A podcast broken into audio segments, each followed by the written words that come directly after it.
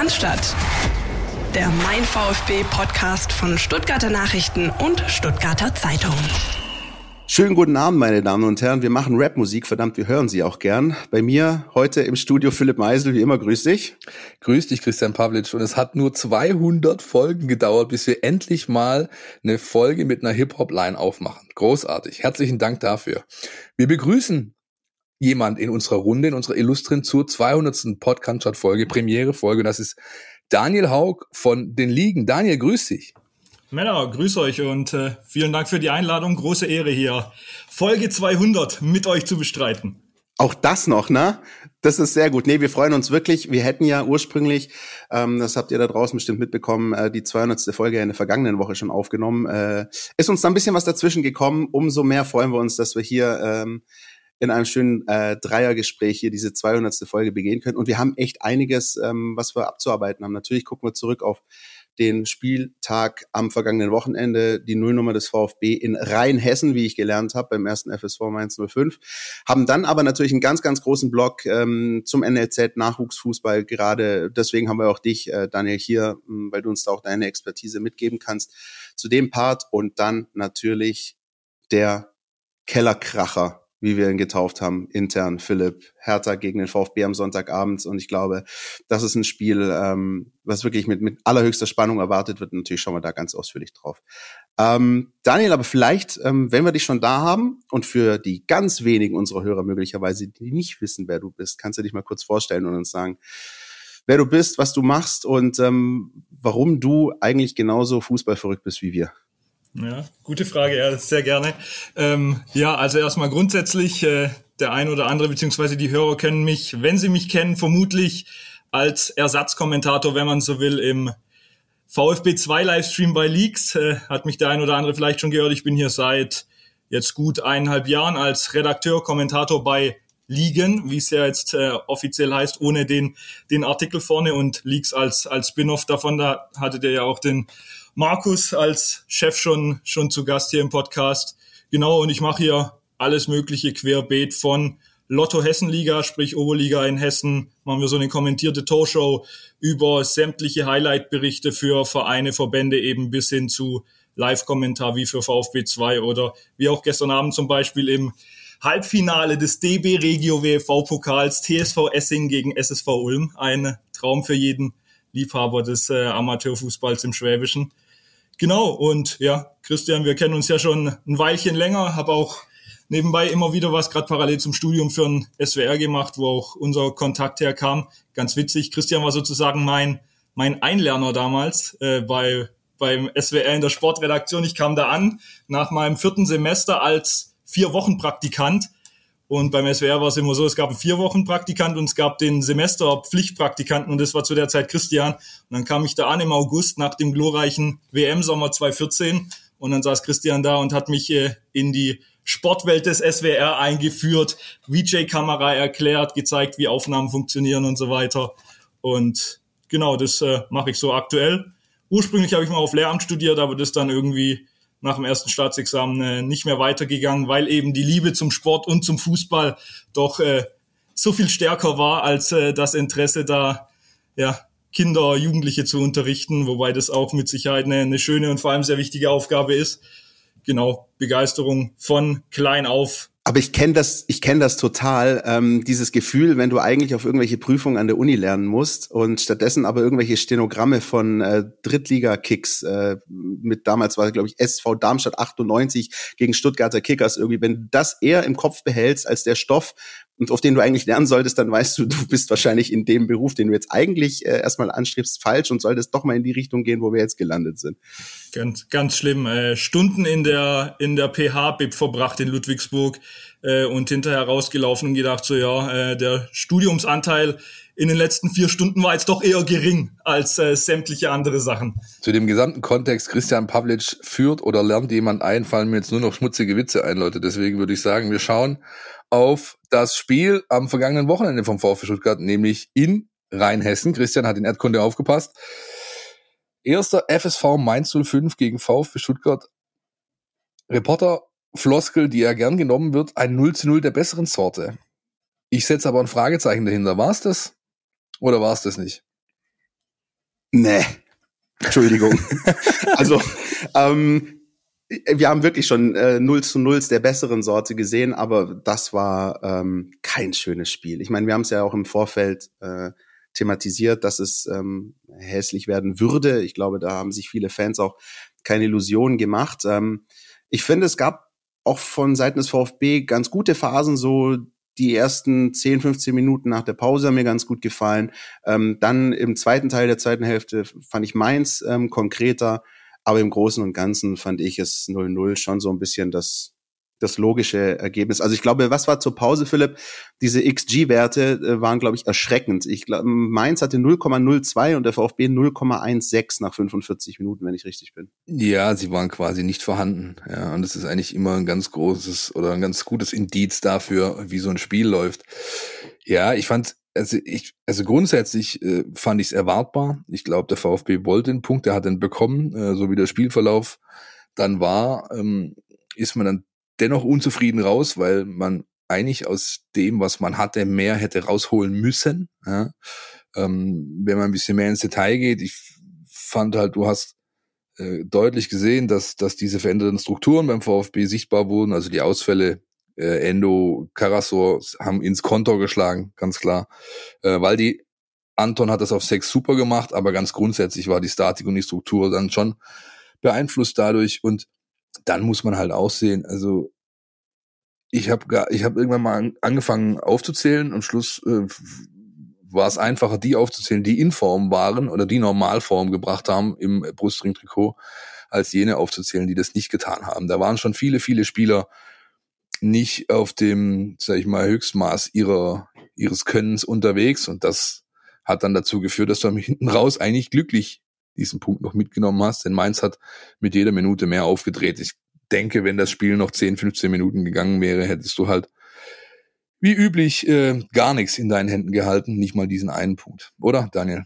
Ja, also ich muss äh, sagen, ich äh, hab's äh, hörend verfolgt, äh, da hier wir ja doch eher im Amateurbereich sind, läuft so der Bundesliga-Fußball am Samstag zumindest immer ein bisschen live vorbei. Hab dann die, die Audiokonferenz mir auf sportschau.de angehört und da ging's ab dann mit Tor in Dortmund, Tor in Freiburg, nach zehn Minuten gefühlt fünf Tore in zwei Spielen und dann kam irgendwann mal der Kollege Flo Winkler aus Mainz und sagt so, ja, äh, schönen Dank auch, dass ihr da so Gourmetkost geliefert bekommt. Wir haben hier, hier Schmalkost. Und äh, genau wie, wie du, wie ihr es ge gesagt habt, äh, denke ich, ist es. Und natürlich ist es jetzt vielleicht im, im Rückblick auf den Spieltag bisschen blöd gelaufen für den VfB, auch durch den Sieg von Hertha da, aber da werden wir na nachher wahrscheinlich noch mehr drauf kommen. Aber ich denke, vor dem Spiel hätten alle einen Punkt in Mainz, wo viele sagen, oh, heimstark, guck mal, was die abzocken. Dann hast du da vorne einen Burkhardt drin, der dir immer mal eins reinlegen kann oder so. Ähm, von dem her denke ich, kannst du den Punkt äh, gut mitnehmen und, und äh, dankbar verbuchen. Das ist, finde ich, ein wichtiger Punkt. Ne? Also ähm, wollen jetzt ja nicht in Abrede stellen, dass das jetzt irgendwie der Weltuntergang ist. Ganz im Gegenteil. Ich glaube, vor dem Spiel, ähm, wenn man sich auch anschaut, Mainz ist, glaube ich, die viertstärkste Heimmannschaft äh, gewesen, zumindest vor dem Spieltag. 0 zu 0 in Mainz ist ein absolut gutes, achtbares Ergebnis. Ähm, ich glaube, was dann einfach so ein bisschen die Stimmung gedrückt hat, vor allem natürlich auch bei vielen Fans, ist eben, was die Hertha parallel gemacht hat. Aber wenn man nur auf sich selbst schaut, was man ja eigentlich tun sollte, dann ist 0-0 ein absolut solides Ergebnis. Und was auch, finde ich, zur Geschichte einfach noch dazugehört, ist wirklich die ähm, Stabilität, die der VfB zu ganz großen Teilen hinten hatte. Im ersten Durchgang sowieso, aber auch im zweiten Durchgang, gerade dieser Johnny Burkhardt, ähm, Daniel, du hast es angesprochen, der ist ja ein, zweimal echt gefährlich durchgebrochen. Aber das hat der VfB im Defensivverbund ähm, sehr, sehr gut gelöst. Ähm, einmal, glaube ich, überragend in Form von äh, Dinos Mavropanos. Ähm, und wenn wir eben davor in den Wochen gesprochen haben, auch nach dem 3-2 gegen Gladbach, nach dem 3-2 gegen Augsburg, nach dem Motto, der VfB muss eigentlich immer gucken, ein Tor mehr zu schießen, als er kassiert hinten dann ist die Null natürlich dann jetzt auch mal nicht so schlecht als Ouvertüre in diese entscheidenden Wochen. Ja, dennoch, äh, glaube ich, tut der VfB gut daran, intern schon ein paar Dinge anzu, anzusprechen. Ja, Absolut. also man, es ist ganz klar, dass man diesen Schwung, der da war, diese Euphorie fast nach dem Augsburg-Spiel hat man verloren durch die letzten, die drei Spiele danach, auch wenn man ähm, nur eins davon verloren hat. Äh, und zum anderen, finde ich, waren halt ähm, ein paar Dinge wieder auffällig, die damals meines Erachtens zu der Materazzo-Aussage geführt haben. Wir haben drei Arten von Spielern. ja, die die es begriffen haben, die die es begriffen haben, aber nicht umsetzen können und die die es nicht begriffen haben. Und ich habe am Freitag, äh, Quatsch, am Freitag, am Samstag in Mainz wieder drei, vier Spieler gesehen, die es halt überhaupt nicht begriffen haben. Und dazu zählt beispielsweise ein Orel Mangala, der nicht nur nicht in Form ist, sondern halt auch einfach, sag ich mal, Basics vernachlässigt hat. Oder beispielsweise ein Omar Mamouche, der äh, quasi, also ich hatte manchmal das Gefühl, da spielen drei Mannschaften. Das spielt Mainz gegen VfB und dann spielt Omar Mamouche auch noch mit. Ja, und äh, das ist halt irgendwo nicht das, was du jetzt brauchst, um erfolgreich sein zu können. Aber schlussendlich, ähm, dafür haben wir jetzt genügend Gründe genannt, man muss zufrieden sein, kann auch ein Stück weit zufrieden sein mit dem Erreichten und äh, weiter, immer weiter. So simpel sich das anhört, aber es ist einfach so. Nächste Aufgabe, fokussieren, annehmen und am besten drei Punkte holen, aber dazu kommen wir nachher. Und jetzt, Leute, kommen wir erstmal zum Jingle. NLZ News. Neues von den Nachwuchsmannschaften. Daniel, der Hauptteil unserer Sendung und deswegen bist du hier, ja, äh, auch weil du genauso wie, wie wir uns da einfach, äh, dich da einfach super auskennst. Der NLZ News Flash äh, ist dieses Mal kein Flash, sondern es ist wirklich der, äh, das Rückgrat dieser Sendung. Wir machen es ja meistens so, dass wir äh, alle drei Mannschaften U21, U19, U17 äh, der Hierarchie nach behandeln und ich glaube, das wird sich beim dies, bei der dies, die jetzigen Folge auch anbieten, weil wir einfach die U17 so ein bisschen in den Fokus rücken wollen. Das ist die Mannschaft, die die Saison schon absolviert hat. Die haben alle Spiele durch, alle Pflichtspiele in ihrer Staffel und stehen jetzt vor entscheidenden Wochen. Entscheidende Wochen äh, hat aber natürlich auch die U21 permanent äh, vor sich oder ist in, in diesen Wochen begriffen, denn die Mannschaft, wie wir alle wissen, ihr hört ja jede Woche, äh, ist so, schon arg in Abstiegsnöten, auch wenn man jetzt, und das glaube ich, gab es diese Saison noch nicht einmal, Daniel, korrigiere mich gerne, zwei äh, Back-to-Back, also Back-to-Back-Siege geholt hat. Das gab es, glaube ich, noch nie, oder? Zwei Dreier in Folge? Ich äh, kann mich zumindest nicht erinnern. Vielleicht gab es mal im Herbst äh, eine Phase, sage ich mal, aber auf jeden Fall auch mit der mit der Wichtigkeit, wie jetzt in in der aktuellen Situation, auf jeden Fall nicht. Steht auf unserem coolen Sheet B2B und ich frage mich die ganze Zeit, was meint der Business to Business, Bed and Breakfast, Back to Back, natürlich Philipp Meisel, der Meister des US-Sports. Ja, yes. muss, was soll ich denn, was soll ich denn machen? Ja, wir haben ja auch nur wenig Platz. Ja, man muss ja auf diesem Sheet versuchen, möglichst äh, so zu skripten, dass es übersichtlich ist, jeder es kapiert und es auf einen Zettel drauf passt. Und das mit dem jeder kapiert, hat vielleicht nicht ganz geklappt, aber es hat immerhin auf einen Zettel drauf gepasst diesmal. Ja? Das ist das Wichtigste. Ähm, die zwei Siege, die es jetzt gab, waren ja, elementar auch im äh, Kampf um den Klassenverbleib. Ne? Also ähm, FC Gießen und ähm, dann was jetzt der FSV Frankfurt noch am, am Samstagnachmittag. Ähm, da hat der VfB jetzt schon so ein kleines Pölsterchen sich erspielt, aber ohne dass jetzt wirklich alles durch wäre, zumal ja ähm, das Restprogramm noch ziemlich happig ist. Ne? Wir haben am diesem Abend, an diesem Mittwochabend, äh, Nachholspiel gegen den TSV Steinbach-Heiger das zu absolvieren gilt. Und dann steht äh, der FC 08 Homburg äh, vor der Tür am kommenden Sonntag. Und dann sind es, glaube ich, noch drei Spiele, die ja. auf die Fahrenhorst 11 warten. Also jetzt ist die berühmte Crunch-Time angesprochen, äh, angebrochen. Ähm, Daniel, du hast viele Spiele gesehen, du hast äh, auch eins mit mir zusammen kommentiert oder ich mit dir, so rum ist eigentlich richtig.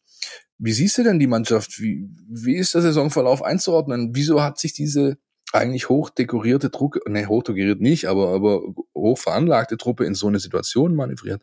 Ja, das ist äh, eine Preisfrage. Habe übrigens schnell hier nebenbei äh, mir erlaubt, mal nachzuschauen. Es gab tatsächlich äh, im September drei Siege in Folge. Verrückt. Äh, mit äh, Mainz 2, Schott Mainz und FK Pirmasens. Ähm, aber ansonsten äh, nie mehr als ein. Ähm, ja, gute Frage. Ich äh, sehe es immer so, ist vielleicht ein bisschen pauschalisiert, aber als U21 zahle ich auch äh, gern drei Euro für.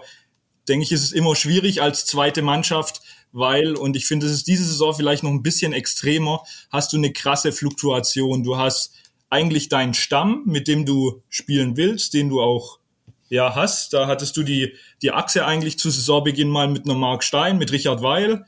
Ähm, dann hast du die Jungen, die aber fest zu deinem U21-Kader gehören, aber dann hast du immer wieder die U19-Jungs, die hochrücken und dann hast du eben die Profis, die von oben runterkommen. Und äh, so wie man es ja erlebt, sage ich mal, trainieren die ja nicht groß mit. Jetzt so ein Klimowitz unter der Woche trainiert er bei Matarazzo oben und schlägt dann halt am Freitag oder am Samstagvormittag mal auf und sagt, hallo, hier bin ich. Und dann äh, sagt Frank Farnhaus bei der Qualität natürlich auch, dann, dann spielt er auch. Und ja, da hat sich irgendwie aus meiner Sicht so das Zusammenspiel, so eine feste Stammelf kann sich da vielleicht auch gar nicht finden. Und dann wird es, glaube ich, gerade in der Liga schwierig. Und dazu kommt gerade mit Blick auf die Regionalliga Südwest dieses Jahr, dass es extrem ausgeglichen ist. Es gibt nicht die eine Mannschaft, die durchmarschiert. Es gibt nicht so richtig die eine, die, die abgeschlagen ist. Und dann, ja, gewinnst du zwei Spiele und bist oben und verlierst zwei Spiele und äh, hängst unten drin. Wie schwierig ist es denn, und da kannst du uns dann ja bestimmt auch was dazu sagen, weil du auch viele der anderen Clubs auch sehr ähm, intensiv beobachtest, schwierig ist es denn für die Gegner, sich darauf einzustellen? Die, die wissen ja tatsächlich auch nicht, ähm, wer da jetzt auf dem Platz steht. Ne? Ist, ist ein Fagir plötzlich da, ist ein Klimowitz da, spielt ein Didavi out of nowhere. Das glaube ich, auch für die Gegner nicht so einfach. Ne? Ja, ist natürlich extrem äh, schwierig, sich auch da für die Gegner drauf einzustellen. Du weißt es nie. Du hast es äh, letzte Woche gegen Gießen, hast du es ganz klar gesehen, das durfte ich ja kommentieren für Leaks. Ähm, wenn dann Fagi und Klimowitz vorne drin spielen und die haben Bock und sehen das halt Chance, sich zu beweisen, dann spielen die da fünf Doppelpässe und äh, die Gießener Innenverteidiger gucken sich mal an und sagen, hoppla, was passiert hier jetzt eigentlich gerade? Ähm, und der Gießener Trainer hat da gerade jetzt an dem Beispiel auch im Vorfeld ganz klar gesagt, äh, du kannst die zweiten Mannschaften mit Mainz ist es ja genauso, wobei da sich noch mehr ein Stamm gefunden hat und nicht so oft von oben jemand mit dabei ist, jetzt als Beispiel, ähm, ist es ganz schwer, sich darauf einzustellen. Du musst da gucken, ob du irgendwie dein, dein Spiel gemacht kriegst, aber dann ist eben irgendwie doch wohl nicht die Qualität da, zu sagen, oder dass der VfB die Qualität mitbringt, dass die Gegner sagen, sie stellen sich nur hinten rein, weil so ist es ja auch nicht. Gerade ja, auch gestern hast du gesehen, so eine Mannschaft wie Ulm, die da auch unter Vollprofi-Bedingungen arbeiten, denen ist das egal. Die, ja, ziehen dann trotzdem, trotzdem ihr Spiel durch. Und so ist es schwierig, glaube ich, da ein, ein Gleichgewicht zu finden, sowohl für den VfB 2 als auch für die Gegner. Und ja, deswegen oder unter anderem dadurch kommt auch, glaube ich, diese, diese Offenheit in der Liga diese Saison. Ich glaube, dass es tatsächlich für die Mannschaft selbst schwieriger ist als für den Gegner. Also ich glaube, der VfB hatte mehr äh, ein größeres Päckchen äh, damit zu tragen sozusagen als als die Gegner es haben, weil einfach also nichts planbar war im Endeffekt, ja und und du jeden Freitag oder Samstag mit der Truppe dastehst, die irgendwie aus dem zusammengewürfelt ist, was kann, was will oder was muss, ja und ähm, dann hat man immerhin das im Verlauf irgendwann erkannt und hat gesagt, wir, die sollten zumindest mal nicht erst zum Abschlusstraining kommen, sondern vielleicht schon einen Tag davor, damit man so ein bisschen Tuchfühlung aufnehmen kann. Ich glaube jetzt aber, jetzt stehen sie auf Platz 12, vorbehaltlich des Spiels am Abend und ähm, Steinbach ist ja auch raus irgendwo, die haben nichts mehr, was denn nach, nach oben geht, nichts mehr für die, die spielen nur noch um die Ananas. Also da scheint ein Punkt möglich zu sein und glaube glaub ich ganz grundsätzlich kann man das Damoklesschwert Abstieg nochmal vermeiden bei den äh, bei den Jungs in der Regionalliga Südwest. Wie sieht's denn in der U19 Bundesliga Staffel Südwest aus, Leute? Da gingen wir ja lange davon aus, dass die Mannschaft von Nico Willig sowas hat wie in Schottland sagt man gerne Walk in a Park, ja, dass die einfach so das Ding da runterzocken, ganz locker den Staffeltitel einsacken und dann mal schauen, ob sie das Double holen können. Im Pokalfinale stehen sie ja schon. Jetzt sind sie plötzlich Vierter. Was ist da passiert, Leute? Ja, du hast eine ganze schlechte Phase erwischt. Äh, jetzt mit, abgesehen von dem 6 zu 1 Sieg gegen Ingolstadt und dem Sieg im Pokal Halbfinale bei den Bayern, hast du jetzt drei Spiele, also drei der letzten vier Ligaspiele hast du verloren, ohne eigenes Tor. Und das gegen so Mannschaften wie hier, klar, ein Derby gegen KSC 0-1 kannst du mal dumm verlieren, ist blöd gelaufen, aber es scheint so ein bisschen, als ob das Spiel der Mannschaft doch ein bisschen zugesetzt hat. Dann die Woche danach beim ganz klaren Abstiegskandidat äh, Astoria Waldorf 3-0 äh, verhauen zu werden, sage ich mal. Dann konntest dich aufraffen für das, für das Halbfinale, hast dann noch gegen Ingolstadt gewonnen und jetzt letzten Sonntag wieder so ein knappes Ding äh, bei Haching 0-1 und weil die anderen alle gewonnen haben, hat die komplette Spitzengruppe jetzt einmal durchgewirbelt. Jetzt hast du vier Mannschaften innerhalb von zwei Punkten und noch zwei Spiele. Kaiserslautern und dann das Stadtderby gegen die Kickers zum Abschluss. So sieht's aus. Ich stelle eine provokante Frage. Zahlt die Willig 11 die Zeche für den Klassenerhalt der U21? Denn die Top-Leute werden ja mittlerweile schon abgestellt, auch weil sie es natürlich selbst wollen und sich das erspielt haben, aber auch weil der, weil Fahrenhorst die braucht. Laubheimer spielt quasi konsequent oben, Hoppe spielt, Castanaras macht das Siegtor in Frankfurt jetzt am Wochenende. Ist die U19 nachher die Mannschaft, die ins Gras beißt, damit die U21 weiter Regionalliga spielen kann? Den Eindruck äh, hatte ich äh, letzte Woche, als die Aufstellung dagegen Gießen äh, mir herangetragen wurde und ich dann drauf geguckt habe und ich habe mit allem gerechnet, mit einem Didavi, mit keine Ahnung, dass da, dass da vier, fünf äh, große Namen drin standen und dann waren in der Startelf äh, neben äh, neben dem Torwart quasi jetzt nur nur Fagir und Klimowitz und stattdessen eben Laupheimer in der Startelf und die von dir angesprochenen Castanaras, der dann auch noch in der Schlussphase reingekommen ist. Und es sieht äh, fast so ein bisschen danach aus, wobei ich es schwierig finde. Natürlich kannst du argumentieren, es ist wichtig, dass du die U21 zwingend in der Regionalliga hältst, weil vor allem, wenn jetzt da äh, Kickers und äh, Freiberg beide hochgehen sollten, äh, wird es äh, eine nicht so coole Oberliga nächste Saison, sage ich mal, wenn du Fußball spielen willst, ohne da jetzt irgendwelchen anderen Mannschaften zu nahe zu treten. Ähm, und ja, wie gesagt, ich hatte da letzten Mittwoch zum ersten Mal so richtig ganz krass den Eindruck, dass da eher die, die U19-Jungs für herhalten sollen, als dass man da frustrierte Profis von der Bank äh, in die U21 runterschickt. Zumal ja die U19, und da haben wir, Philipp, ähm, noch vor Wochen, vor Monaten fast drüber gesprochen, ja irgendwann einen so massiven Lauf hatte, ähm, dass da einfach Spieler waren, ja, die sich dann einfach für höhere Aufgaben empfohlen haben. Also äh, ich glaube, gerade die äh, Personalie, beispielsweise Thomas Castanaras, spricht ja dafür. Es ist ja nicht nur so, dass er einfach abgeliefert hat in der U19, sondern er hat sich einfach empfohlen für die U21 und die Tatsache, dass er halt ähm, am Bornheimer Hang heißt, glaube ich, das Stadion des FSV. So sieht's aus. Ne? Dann da doch auch noch das Siegtor schießt, also zum Matchwinner äh, avanciert, zeigt ja naja, auf der einen Seite, dass es sozusagen die richtige Entscheidung im Sinne der Regionalligamannschaft war, aber eben äh, die U19 ein Stück weit schon drunter leidet. Und ich muss jetzt ganz ehrlich gestehen, ich habe nicht alle Spiele der U19 gesehen, ich habe äh, nicht viele Spiele gesehen, aber rein, wenn ich mir die Ergebnisse anschaue, habe ich schon auch so ein bisschen den Eindruck, dass dieses Derby, dieses Verlorene an dem Freitagabend mit äh, einer riesen Kulisse 0-1, dass das schon so einen kleinen Knacks verursacht hat, zumindest mit Blick vielleicht auf die Selbstverständlichkeit, mit der diese Mannschaft so durch die Liga marschiert ist. Und ähm, was aber im Endeffekt dann, finde ich, diese schwierigen Wochen ergebnistechnisch gerettet hat, war einfach dieser Pokalsieg bei den Bayern. Also der hat einfach nochmal gezeigt, dass die, dass die Mannschaft ja wirklich, ähm, ich sage mal, das Fußballspiel nicht verlernt hat. Und insoweit könnte das schon auch noch spannend werden jetzt mit Blick auf das Saisonfinish. Aber diese, diese Wellen sind, glaube ich, auch ganz normal für ein Team, wenn du dann halt auch eben den einen oder anderen abgeben musst. Äh, kennt, glaube ich, jeder auch aus dem Amateursport. Ja, und man darf nicht vergessen, also diese Mannschaft oder diese Spieler, die spielen dann halt schon, auch wenn es eine gute, gewachsene Truppe ist und da wirklich ein Spirit da war, den haben wir ja auch die ganze Saison über gelohnt, sie spielen dann schon alle auch ein bisschen für sich selbst und ihre Perspektive. Ja, und das kann dann schon hier und da mal zu äh, gewissen Dingen führen. Ich habe nach den beiden Niederlagen KSC und Waldorf lange mit Nico Willig telefoniert, ja, der ähm, dann äh, da schon den ein oder anderen Spieler, ich will nicht sagen so in den Senkel gestellt hat, aber schon klar aufgezeigt hat, dass da halt dann, sag ich mal, dem Alter entsprechende Verhaltensmuster zum Tragen kamen, die dann nicht unbedingt der Gesamtsituation förderlich waren. Andererseits hat er sich auch selbst ein Stück weit den Schuh angezogen ist. Ich habe vor dem Spiel gegen Karlsruhe falsch trainiert, respektive die falschen Anreize gesetzt in der Trainingswoche. Und das ging dann halt entsprechend nach hinten los. Er hat für mein Dafürhalten den Trainer, wenn er aus freien Stücken sagt, jo, ich habe da halt auch Fehler gemacht. ja. Und ähm, jetzt schauen wir mal, äh, die Castanaras-Geschichte hat auch zwei Seiten der Medaille. Noch im Winter wollte man ja, dass er sofort zu Fahrenhorst geht und da möglichst jedes Spiel macht, da hat er gesagt, nein, das mache ich nicht. Ich bleib bei der U19 und ähm, baller die äh, zu Titeln. Und jetzt, da der eine futsch zu sein scheint, ja, oder zumindest in außer Reichweite geraten ist ein Stück weit, dann geht's dann doch plötzlich, ja. Ähm, ja, gut, aber grundsätzlich äh, der absolute Detail ähm, Einblick fehlt uns dann schon ein Stück weit in dieser, in diesen, in diesen Sachen. Insofern unterm Strich kann man festhalten, die Jungs zahlen gerade so ein Stück weit die Zeche. Wie geht's denn weiter?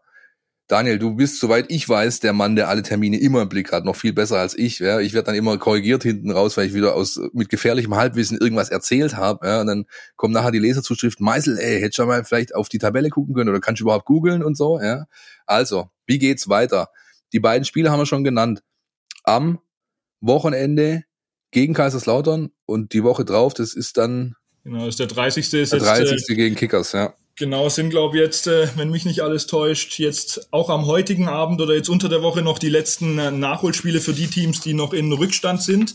und dann ist quasi äh, mit Ende dieser Woche die Tabelle begradigt und dann gibt's noch die zwei letzten Spieltage, die auch äh, komplett äh, zeitgleich alle Partien ausgetragen werden, sowohl diesen Samstag, 23.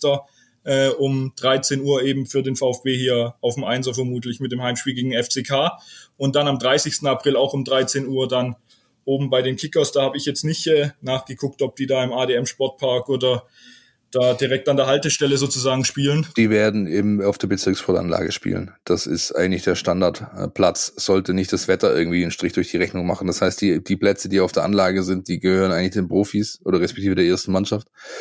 Und äh, die, die Pflichtspiele der Jugenden sind eigentlich immer auf der Bezirkssportanlage. Haltestelle Waldau direkt gegenüber, ja. Und dann hast du die zwei Spiele und die musst du aus VfB-Sicht beide gewinnen. Und dann hast du den Vorteil in dieser Vierer-Spitzengruppe, dass du ja doch mit gutem Abstand das beste Torverhältnis hast. Ja. Und musst dann hoffen, dass äh, von den Teams, die vor dir stehen, dann noch die, die Kollegen ein bisschen was liegen lassen. Finde ich total überraschend, dass jetzt so eine Mannschaft wie der FC Augsburg, die dieses Jahr einen ganz äh, starken Jahrgang da wohl haben, ähm, da jetzt Erster sind, punktgleich mit Nürnberg. Nürnberg war ja so die ganze Saison eigentlich immer so das Duo zusammen mit dem VfB. Ja. Die sind Zweiter, beide 40 Punkte.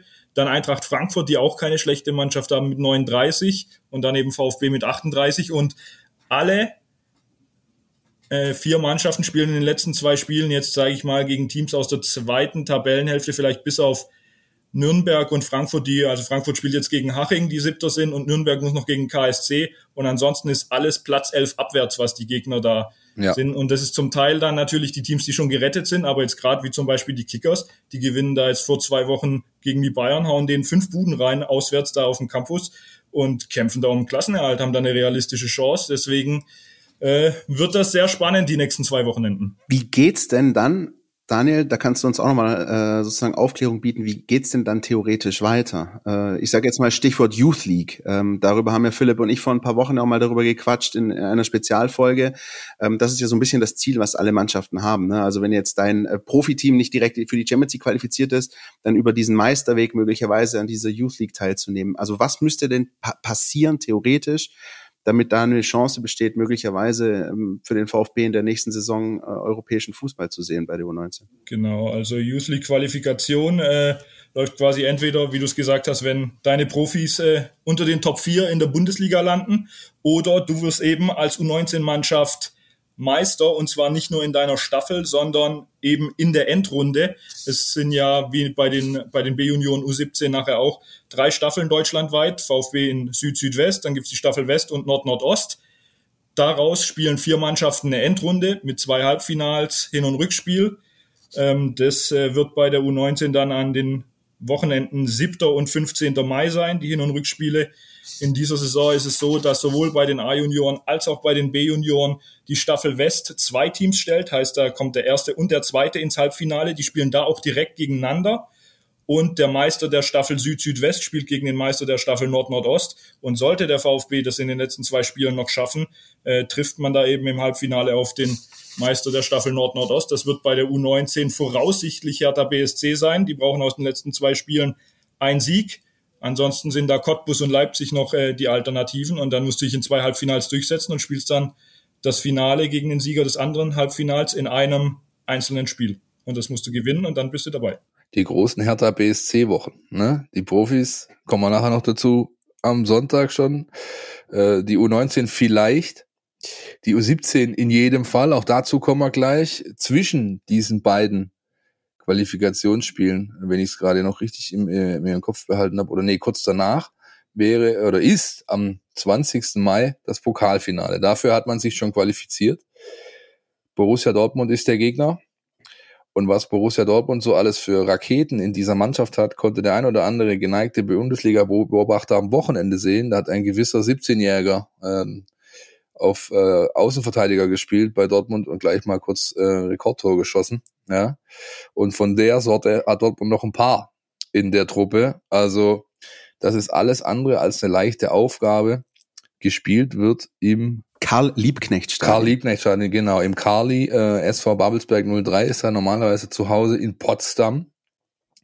Kann man sich schon mal vormerken und ich weiß auch von einigen VfB Groundhoppern, die das Spiel ganz dick auf dem Zettel haben Ja, und seit gestern Abend, seit der HSV ausgeschieden ist äh, aus dem DFB-Pokal und äh, dadurch äh, nicht den eigentlichen DFB-Pokalfinale spielen kann, ist auch klar, dass die Relegation äh, 16. gegen Bundes äh, Zweitliga Dritter am 19. und am 23. stattfinden kann. Also sollte der HSV Dritter werden, äh, läge dieses Spiel schön dazwischen. Ja?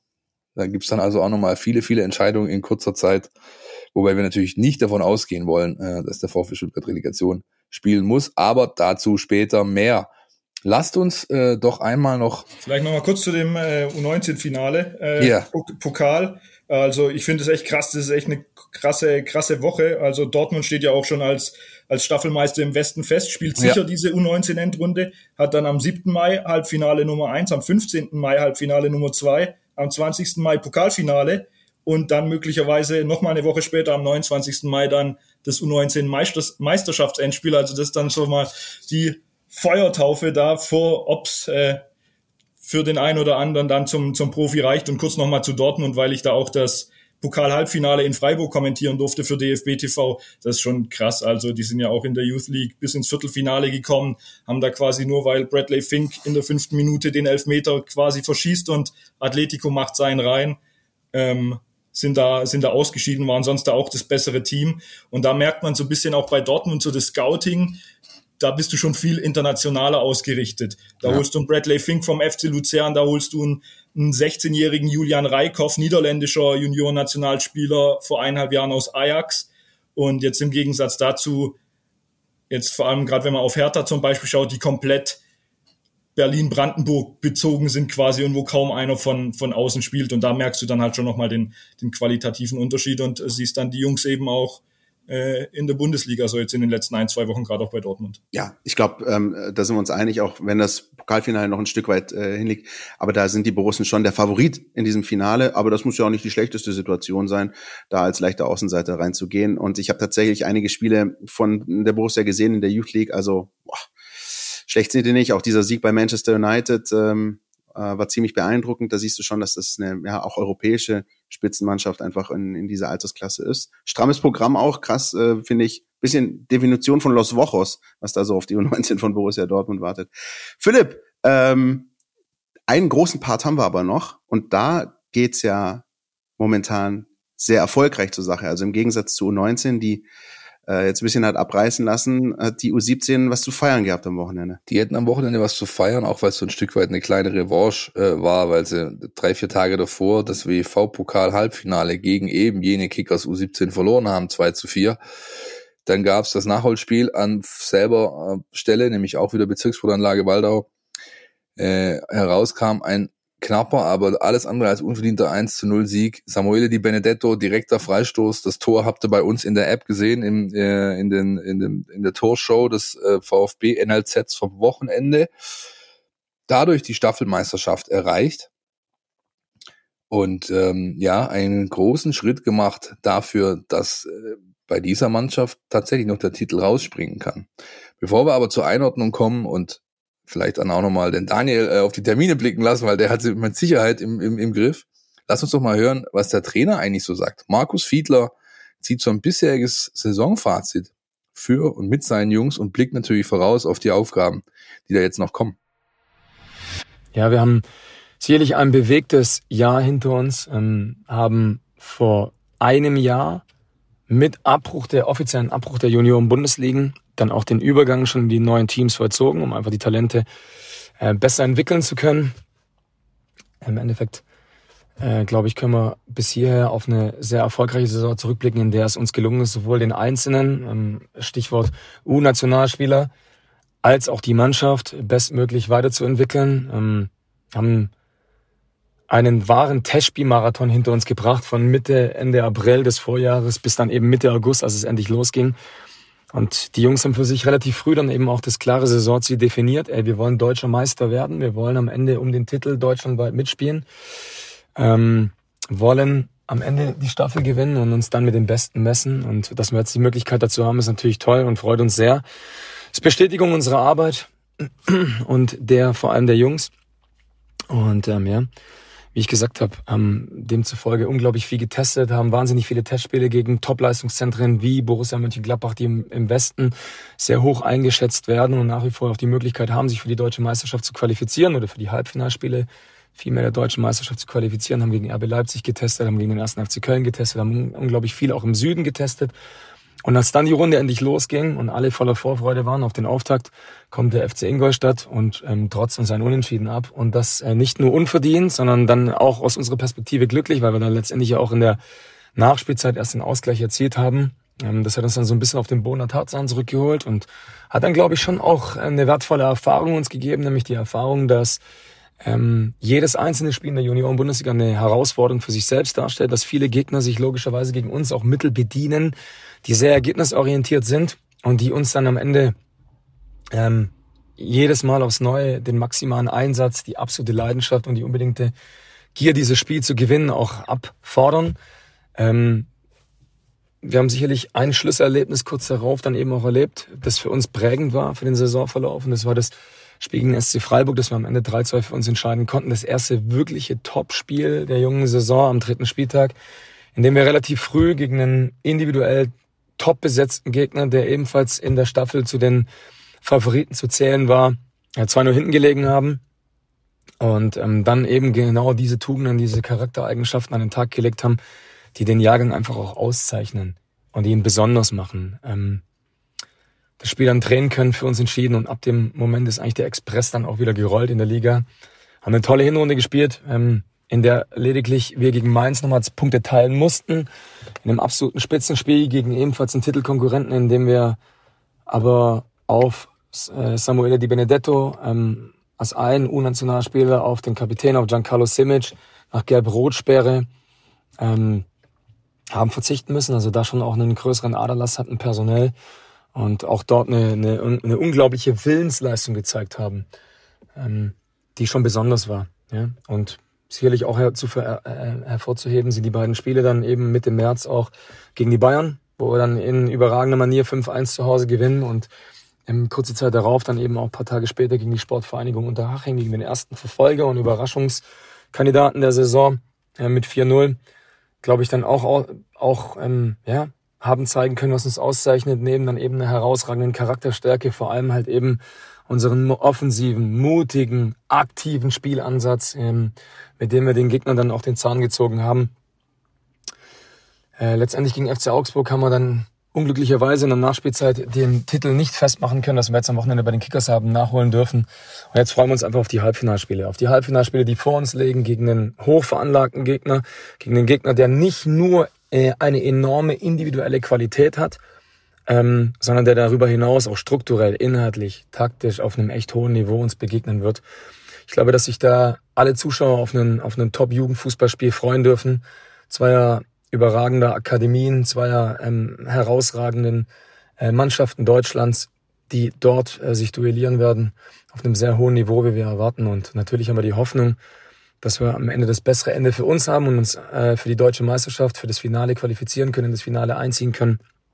Wenngleich wir schon auch wissen, was da für eine Hürde vor uns liegt und dass es unsere, dass es den besten Tag bedarf, um am Ende des Tages auch dieses Spiel für sich zu entscheiden.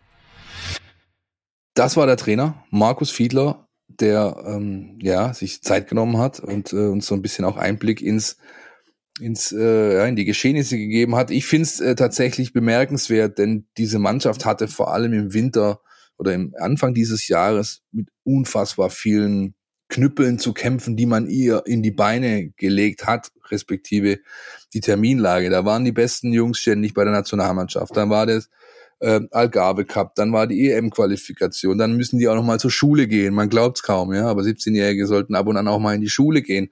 Also die haben teilweise im Winter mit fünf bis sechs Mann trainiert, ja, äh, äh, weiß ich vom Trainer aus erster Hand, haben dann das genutzt, haben teilweise U16-Spieler hochgezogen, die dann da ein bisschen an das Niveau rangeführt und so weiter. Ähm, aber ich glaube, man kann es gar nicht hoch genug einordnen, diese bisherige Saisonleistung. Wie seht's ihr? Nee, absolut. Also es war jetzt gerade auch in den letzten Wochen oder eigentlich die gesamte Saison über ja komplett äh, stabil. Man hat ja sogar noch den ersten Matchball schon liegen lassen. Den hat es ja sogar die Woche davor schon im Heimspiel gegeben und ich bin da hier, wir sind ja mit dem Büro nicht allzu weit weg, äh, Samstagmittag da kurz rüber geschlappt und habe mir den Kick da angeguckt und da hast du schon gemerkt, am Anfang vor allem die wollen, aber je länger das Spiel dauerte, dann trotz 1 zu 0 Führung wurde es doch irgendwie so ja, die Angst vielleicht vor dem eigenen Erfolg, das jetzt wirklich schon so früh klar zu machen. Und dann fängst du dir in der letzten Minute noch das Gegentor und dann haben sie es nochmal komplett äh, rumgerissen gegen die Kickers, komplett dominant, ganz, ganz spannend bei der Kickers U17 im Sturmjahr KK22. Carlo Curani, der älteste Sohn von, von Kevin, der war komplett abgemeldet. Der hat 65, 70 Minuten gespielt. Ich glaube, der hatte drei Ballkontakte, hat einen Lauf nach vorne gemacht. Ansonsten brutal stabil und auch wenn man bei dem Freistoßtor, was er definitiv gut macht, aber wo man schon auch die, die blaue Mauer da ein bisschen äh, hinterfragen darf, ähm, absolut äh, ja, die Saison gekrönt und glaube ein paar ganz, ganz starke Jungs, die, die der VfB da in der U17 hat. Die gelb war übrigens. Die Natürlich. blaue Mauer gell, an diesem ja. Spiel, weil die Kickers das gelbe, gelbe Auswärtstrikot äh, getragen haben.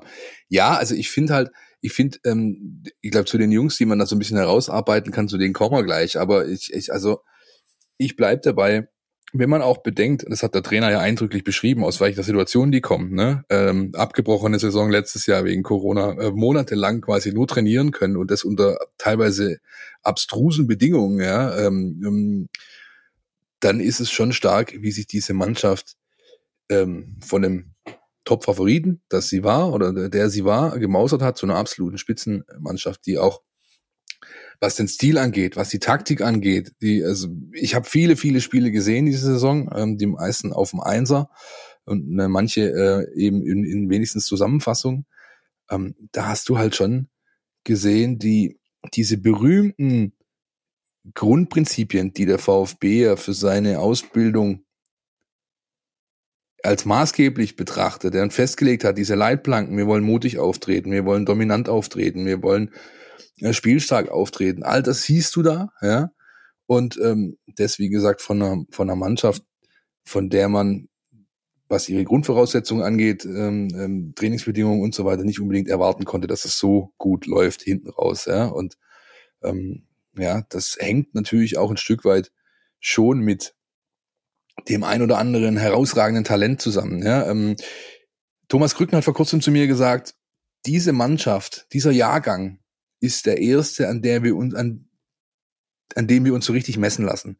Denn diese Jungs sind quasi in dieser spielerzentrierten Ausbildungsthematik unterwegs, seit Krücken am Start ist, hier alles auf links gedreht hat mit seinen Leuten und sagen, wir machen die, Aus die Ausbildung jetzt einfach anders. Wir fokussieren uns mehr aufs Individuum als auf die Truppe diese Mannschaft, an der möchten wir uns messen lassen. Und in dieser Mannschaft sind ein paar Jungs drin, die wirklich herausstechen. Wen hast du da auf der Uhr, Daniel? Also in, in ganz vorderster Reihe habe ich da, auf jeden Fall ist wahrscheinlich auch der naheliegendste, habe ich Laurin Ulrich. Ist einfach, find, fand ich, so vom Fußballerischen vielleicht zusammen, kann man vielleicht in, in einem Atemzug sogar nennen, auch wenn sie zumindest in den Spielen, die ich gesehen habe, äh, nicht auf der gleichen Position spielen, sich sogar ein bisschen ergänzen mit Samuel Di, Di Benedetto, ähm, das sind die zwei, finde ich, von den Spielen, die ich gesehen habe, die beiden geilsten Kicker in der Truppe. Die, ja, Laurin Ulrich, was der für ein Dribbling hat, wie der da die gegnerische Abwehrkette, sage ich mal, antribbelt, wie der auf den Strafraum dazugeht und ja, weiß auch nicht, eben da auf der Bezirkssportanlage auf der Walder warst du ja recht nah dran, was der für Oberschenkel hat, ist schon, also mit, ist er schon 17 oder noch 16, weiß gerade gar nicht auswendig. Ja, ja ist, schon, äh, ist, schon, ist schon 17, aber trotzdem, also da schon körperlich auch auf einem, einem richtig guten Niveau für meine Verhältnnisse, aber dafür ist er vielleicht auch noch 17, könnte vielleicht den ein oder anderen Pass ein bisschen früher äh, an den Mann bringen. Ähm, aber ansonsten finde ich ihn da als, ja, gerade im, im Offensivspiel und dann natürlich Samuele Di Benedetto, der da, ja, für mich eher so den, den defensiveren Part da im zentralen Mittelfeld spielt, aber auch mit, mit Drang nach vorne. Und was ich aber gerade in dem Augsburg-Spiel ganz, ganz interessant fand, auch ein, ein sehr emotionaler äh, ja. Fußballer, Spieler, ja. sage ich mal, wo aber auch die Mannschaft weiß, und deswegen fand ich das von dir äh, gerade ganz, ganz interessant und richtig, Phil.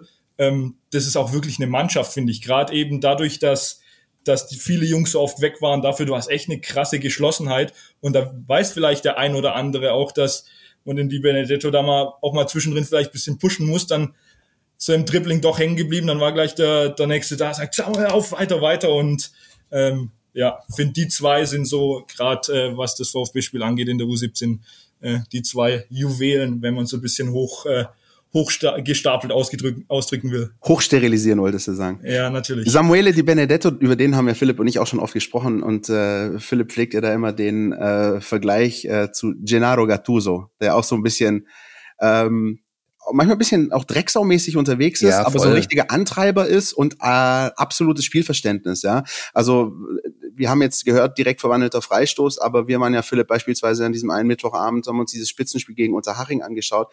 Da hat er in der dritten Minute immer richtig einen ausgepackt und ein wunderschönes äh, Tor aus der Distanz geschossen, so in bester Stravko Kuzmanovic-Manier fast. Ähm, also ein Traumtor und einfach so ein richtiger ja, aus einer Figur auf dem Platz. Und ich finde sehr interessant, was Philipp gesagt hat äh, zu Beginn dieses U17-Parts, dass auch das die Generation ist, an der sich äh, Krücken und Co. messen lassen wollen. Denn mein Eindruck, wenn ich diese Mannschaft sehe, ist, dass da eine Philosophie erkennbar wird. Und zwar jetzt meine ich nicht nur eine Philosophie im Sinne von, ähm, wie spielen wir Fußball, sondern tatsächlich, ohne das ähm, äh, zu hochtrabend äh, auszuführen. Aber ich finde, wenn man diese Mannschaft spielen sieht, dann merkt man, was die Philosophie ist, die der VfB Stuttgart künftig verkörpern möchte. Das kann man so stehen lassen, ja. Und äh, du hast halt, du siehst halt diese Spielerzentrierung total krass, ja. Also klar, Ulrich und und ähm, die Benedetto sind die sind die Easy Picks, ja. Ähm, Ulrich hat nicht umsonst äh, das Halbfinale U19 gegen Bayern äh, 70 Minuten 75 auf dem Platz gestanden und der war nicht, der ist nicht mitgelaufen, sondern das war einer der auffälligsten Spieler, ja. Und ähm, die Benedetto hat alles äh, außer ähm, Materazzo würde sagen, ähm, hätte einen körperlichen Schwerpunkt, ja, also er muss natürlich, da muss er einfach zulegen, ja, aber ansonsten hat er alles. Das ist ein aggressive Leader, wie er im Buch steht. Äh, kann kicken, kann Tore machen, ist unfassbar aggressiv gegen den Ball und gegen den Mann. Also da, da ist eigentlich vieles dafür da, dass man äh, ganz weit kommt. Ähm, für mich finde ich, wo, wo du es am krassesten siehst, finde ich, ist Dennis Simon, Torhüter. Ähm, der ist erst während der Saison 16 geworden, äh, ist Stammtorhüter in der U17, ist Stammtorhüter der deutschen Nationalmannschaft U17. Ähm, der wird oder ist unter den Fittichen in der Ausbildung, der Torhüterausbildung ähm, von Dennis Rudel, äh, der Sohn von äh, Herbert Rudel, falls den jemand kennt, Rudelfotografie, ja, äh, der Doyen der Stuttgarter Pressefotografie. Der Mann ist ähm, mit 70 Jahren oder mehr immer noch jeden Sonntag auf allen Plätzen dieser Region unterwegs, natürlich auch überall da, wo der VfB spielt. Dessen Sohn ist Torhüter-Trainer in der U17. Und der hat aus Dennis Simon jemand gemacht, der äh, von, also von einem hochveranlagten Torhüter zu dem besten Deutschlands. Und das innerhalb von anderthalb, zwei Jahren. Ja. Ähm, von dem wird man noch jede Menge hören, sage ich euch. Äh, der hat nicht umsonst seinen Profivertrag schon in der Tasche unterschrieben. Der wird nächstes Jahr U19 Stammtorhüter mit 16 sein. Ja. Und das ist, äh, das ist irre. Ähm, klar, es ist ein Torhüter. Es ist immer so eine, so eine Sache, weil man natürlich sich als Torhüter anders oder weniger auszeichnen kann wie ein Feldspieler. Das ist keiner, der die Tore macht und so weiter und so fort. Aber ab den Namen merkt ihr euch bitte alle. Ja.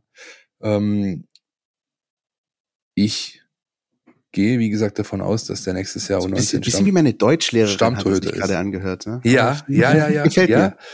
definitiv. Und ähm, ähm, ja, ich finde, also die Leute unten sagen, viele, die jeden Tag mit den mit diesen Jungs arbeiten, sagen, das ist der größte, das größte Talent auf der Position seit Odysseas Flachodimos. Und was Odysseas Flachodimos äh, mittlerweile zu leisten imstande ist, seht ihr jeden Mittwochabend, wenn er die Champions League einschaltet und Benfica Lissabon spielt. Ja? Das ist ein Nationaltorhüter äh, äh, von internationalem Format geworden und der kommt eben auch aus der Stuttgarter Torhüterschule. Und Simon kann ihm tatsächlich nachfolgen. Er hat alles, was er braucht dafür. Zwei Jungs hätte ich noch, sonst aber noch genannt. Aber Christian, der, der, der, der scherzt schon mit den Füßen. Ich sehe es doch hier. Nee, nee, mach, mach ruhig, ja. mach ruhig. Erzähl. Ich höre dir ähm, zu. Ich äh, lausche gebannt. Zum einen Alex äh, Azevedo, äh, Deutsch-Portugiese, die letzten Spiele verletzt gefehlt. Äh, Außenbahnspielern, auch da ist diese Spielerzentrierung äh, ganz krass, weil diese Spielerzentrierung setzt da an, der sagt, jeder Spieler hat eine Waffe. Und wir wollen nicht mehr, dass die Spieler möglichst alles können, sondern wir wollen diese Waffe stärken. Und bei Acevedo ist es der Speed. Es gibt nur ganz wenige Spieler, haben mir Leute erzählt, die da unten diese Messungen machen, die bisher im Jugendbereich überhaupt schneller gemessen wurden auf 100 Meter als Azevedo. Der läuft das Ding unter 10,5, ja. Dann wisst ihr mal ungefähr, wenn ihr euch die internationalen Sprintwerte anschaut, was, was das äh, für einen Wert darstellt, ja. Er ist ähm, ein äußerst flinker Flügelspieler, kann diese klassischen Schienenspielerpositionen machen. Also der kann Wingback spielen, der kann Außenverteidiger spielen, der kann aber auch vorne auf dem Flügel spielen in dem 4-3-3 die linke Seite, jede Position machbar für den jungen Mann, hat eine gute Flanke, kann selbst Tore machen. Auch das ein Name, den man sich merken kann, auch er noch jüngerer Jahrgang. Und dann haben wir noch äh, Benny Bojakci, ähm, Stürmer, hat ähm, sich sehr gut rangearbeitet, äh, haben mir, hat mir sein Trainer unter anderem erzählt, der war nicht erste Wahl vor der Saison, der war nicht erste Wahl im Winter und hat aber die Möglichkeiten, die er bekommen hat, genutzt. Glaube ich, allein in der Rückrunde sieben oder acht Tore gemacht. Ähm, auch das ein Name, den man auf der Liste haben kann. Und ich verspreche euch, äh, die Tage werde das nochmal ausführlich lesen. Ich werde das aufschreiben, in dieses Internet packen und dann könnt ihr äh, euch nochmal alles reintun, was ich zusammentragen konnte zu diesen fünf Top Guns sozusagen aus der U17. Vielleicht noch da als äh, Nachtrag zu, zu Dennis Simon, was was ich was, was ich gesehen habe, komplett äh, unterschreibt, was du gesagt hast, Phil, aber das nicht nur mit 16 überragende Torwart, sondern auch schon ein Leader auf dem Platz als Torwart. Man sagt immer, kann der Torwart Kapitän sein. Er war es jetzt zumindest mal die, die letzten Wochen. Ich weiß nicht, ob schon die ganze Saison über.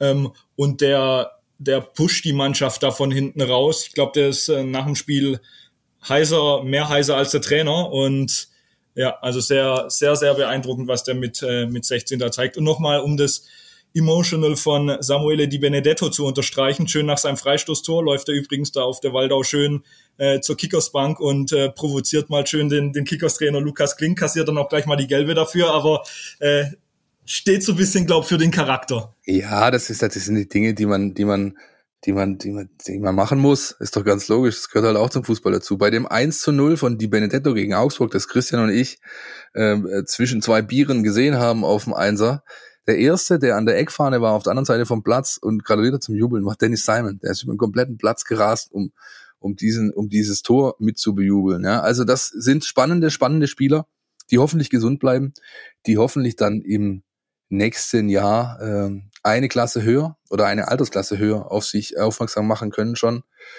Und äh, bevor wir diesen Blog beenden, der schon ganz schön lang ist, äh, muss ich sagen, aber auch zu Recht, welche Aufgaben stehen denn an?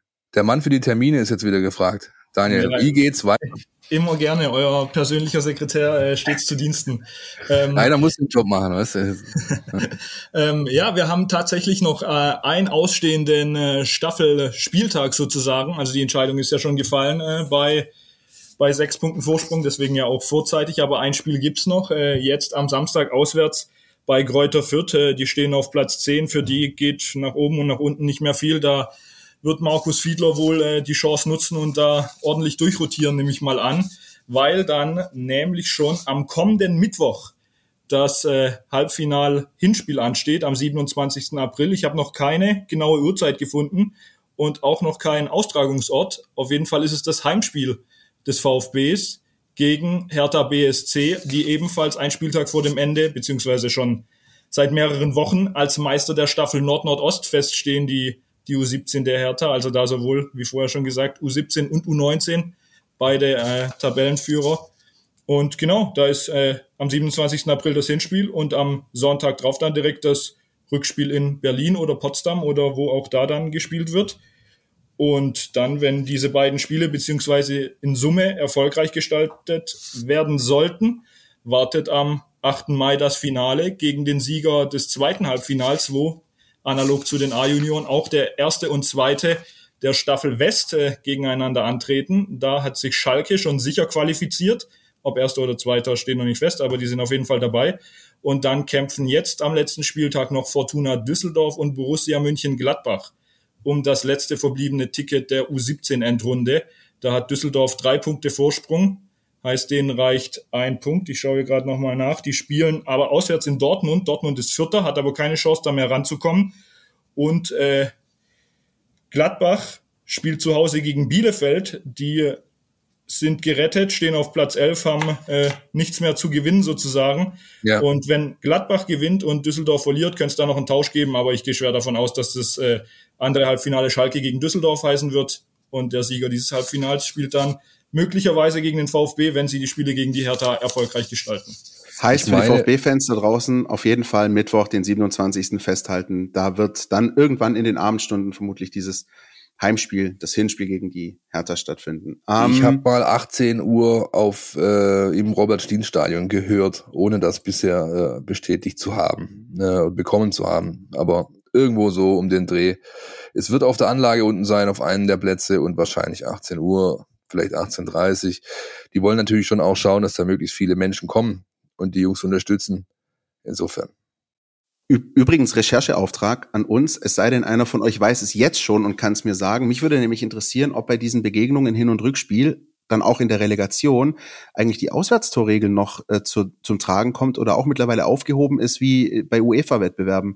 Äh, Habe ich persönlich noch nichts dazu gelesen, könnten wir uns vielleicht mal irgendwie mal darum bemühen. Interessiert mich jetzt äh, wirklich brennend, auch wenn es jetzt momentan noch weit weg ist, aber ähm, beispielsweise bei den FIFA-Playoffs äh, äh, zu WM äh, in, in Afrika, da hat die Auswärtstorregel noch äh, stattgefunden, bei UEFA-Wettbewerben nicht. Eigentlich wäre das mal interessant zu erfahren, wie das bei DFB und DFL aussieht. Also, hast du hier mit deinem Rechercheauftrag? Ich muss ja auch was tun für mein Geld. So Apropos Geld, wir versuchen jetzt mal an der Stelle ein bisschen Geld zu verdienen und sind gleich wieder für euch da. Kannst du das hören? Endlich ist die Bundesliga wieder am Start. Ich bin Christian, du kennst mich aus dem Mein VfB Podcast Podcast und ich freue mich riesig. Tauche ein in die Welt deines Lieblingsvereins, den VfB Stuttgart. Mit dem Mein VfB Plus Abo bleibst du die ganze Bundesliga-Saison auf Ballhöhe. Erhalte Zugriff auf das Matchcenter, Live-Ticker, multimediale Inhalte und vieles mehr. Jetzt die Mein VfB App herunterladen und das Abo vier Wochen kostenlos testen. Verfügbar im Apple App Store und im Google Play Store. So, da sind wir auch schon wieder zurück und es gibt noch einen kleinen Nachtrag von Daniel zu U17, bevor wir jetzt auf das Bundesligaspiel zu sprechen kommen. Daniel, Bühne frei. Ja, vielen Dank. Äh, wir haben ja hier als Produktionsfirma hier bei Ligen sind wir ja immer äh, daran interessiert, äh, uns zu informieren. Natürlich ist es gerade für die Jungs schön, vor Ort zu sein und natürlich sollen auch alle VfB-Fans da beim, beim Heimspiel dabei sein, aber vielleicht kann nicht jeder eine, eine erste Maifahrt nach Berlin machen. Haben wir gestern aus erster Hand vom DFB erfahren, dass sowohl bei der U19 als auch bei der U17 alle Spiele der Endrunde, sowohl die Halbfinals als auch dann das Endspiel, die Rechte bei Sky liegen und die das wohl auch äh, übertragen werden. Fand ich ganz spannend, war ja Juniorenfußball in den letzten Jahren eigentlich immer oder Jahrzehnten eine, eine sichere Bank für Sport 1-DSF. Ähm, da haben wir gestern, weil sich hier der Kollege Marcel Bramschüfer, der den ein oder anderen vielleicht auch von seinen legendären äh, Stadion-Panoramaaufnahmen hier kennt, ähm, sich nochmal extra informiert, dass wir hier euch das mit hier raushauen können. Also so wie wir es verstanden und wie es der DFB uns gegenüber vermittelt hat, alle Halbfinals plus Endspiele, sowohl Endrunde U17 als auch U19 live bei Sky. Sehr interessante Info. Das ist, glaube ich, für viele Fans echt wichtig. Nicht bei Sky zu sehen, gibt es das Bundesligaspiel des VfB am Sonntag um 17.30 bei der Hertha, denn die Rechte haben äh, die Kollegen, die unsere Werbespots klauen, äh, The Zone. Schöne Grüße an der Stelle. Und das ist jetzt, äh, glaube ich, unser großer Part, auf den wir zu sprechen kommen. Äh, Hertha BSC gegen den VfB Stuttgart, der jetzt dann 15. empfängt den 16. Und das ist ähm, echt ja, ein Riesenkick. Ich glaube, mit großer Spannung erwartet, Philipp. Der Kellerkracher, oder wie haben wir es getauft? Ja, super, ja. ne? Das, ihr lest, toll. Ihr lest der Meister der, der Alliteration. Genau, genau. Ihr, ihr lest in der App auf jeden Fall ein, ein paar Zeilen von mir dazu. Ich habe mich mal dem ganzen Thema angenommen, habe herausgearbeitet oder versucht, es herauszuarbeiten, wo denn so diese berühmten Punkte liegen, die das Zünglein an der Waage darstellen können. Hab das Ganze aufsummiert und kam zu dem eindeutigen Ergebnis, dass der VfB schon die besseren Karten in der Hand hat vor diesem Spiel. Allerdings, äh, ja, ob es dann wirklich so kommt, sehen wir am Sonntagnachmittag in Berlin-Charlottenburg. Die alte Dame hat zwei Ausfälle zu beklagen, die nicht unwesentlich sind. Das eine selbstverschuldet, denn Felix Magath hat Tabula Rasa gemacht und einfach Ishak Belfodil aus dem Kader geschmissen. Und ich glaube, das gilt auch noch für den kommenden Sonntag.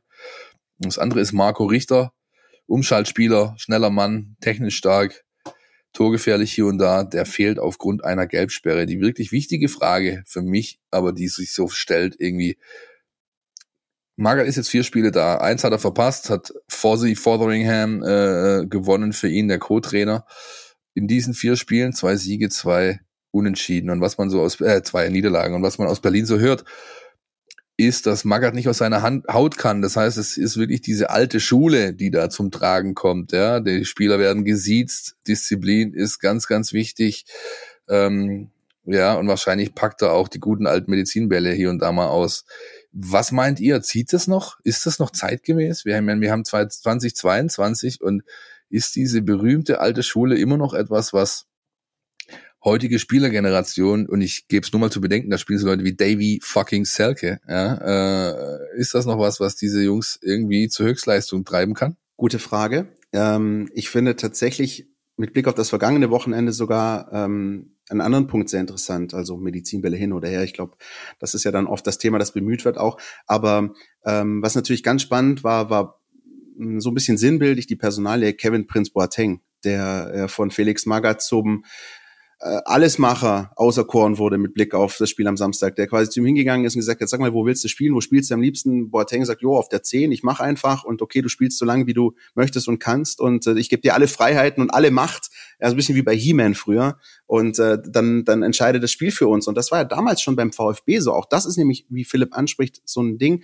das Magath ja schon vor 20 Jahren, vor über 20 Jahren beim VfB gemacht hat. Er hat nämlich damals im Abstiegskampf genau dasselbe gemacht mit Krasimir Balakov und Sonimir Soldo. Ist auch zu denen hingegangen und hat gesagt, ihr seid meine Meister auf dem Platz, nehmt das Ding in die Hand, regelt das. Und ähm, jetzt muss ich natürlich ganz ehrlich sagen, Kevin Prince Boateng ist, finde ich, nicht jetzt 2022 das, was Balakov und Soldo 2001 waren. Ähm, ich finde das ein riesiges Wabonspiel. Es kann natürlich gut gehen am Ende. Aber ich finde, das ist, das ist für mich russisch Roulette. Auf der anderen Seite, was bleibt der Härte natürlich übrig? In meinen Augen, das kann ich vielleicht an der Stelle sagen, wenn wir schon beim Hochsterilisieren sind in dieser Woche. Ich mache sowas ja normalerweise nicht oft. Aber dieses Spiel, Hertha gegen VfB, ist für mich echt schon so ein bisschen was wie gut gegen böse. Und ich bin äh, ausnahmsweise mal froh, dass der VfB auf der guten Seite der Macht steht, wenn wir so möchten. Die Hertha, die ähm, mit dem Geld um sich schmeißt, Stress hat mit Investoren, für Schlagzeilen sorgt, Bildinterview da, Kicker-Interview dort, ähm, äh, Krise im Verein, äh, Spieler werden aus den Kadern geschmissen, noch ein Trainerwechsel, ähm, Panikhandlungen, äh, Fans, die ähm, ihre Spieler zwingen, Trikots auf den Boden zu werfen. Und auf der anderen Seite der VfB, der einmal für einmal nicht dieses Chaos ausstrahlt, der Ruhe ausstrahlt, der den Trainer nicht wechselt, der eine junge, hungrige Mannschaft hat, der die Fans hinter sich weiß. In diesem Moment ist es für mich wirklich so, dass ich mir, und nicht nur, weil wir es hier im Podcast mit VfB halten, ich glaube, es wäre tatsächlich auch für Fußball Deutschland wünschenswert, wenn der Kurs, den der VfB fährt, belohnt würde und eben nicht das, was die Hertha zuletzt macht.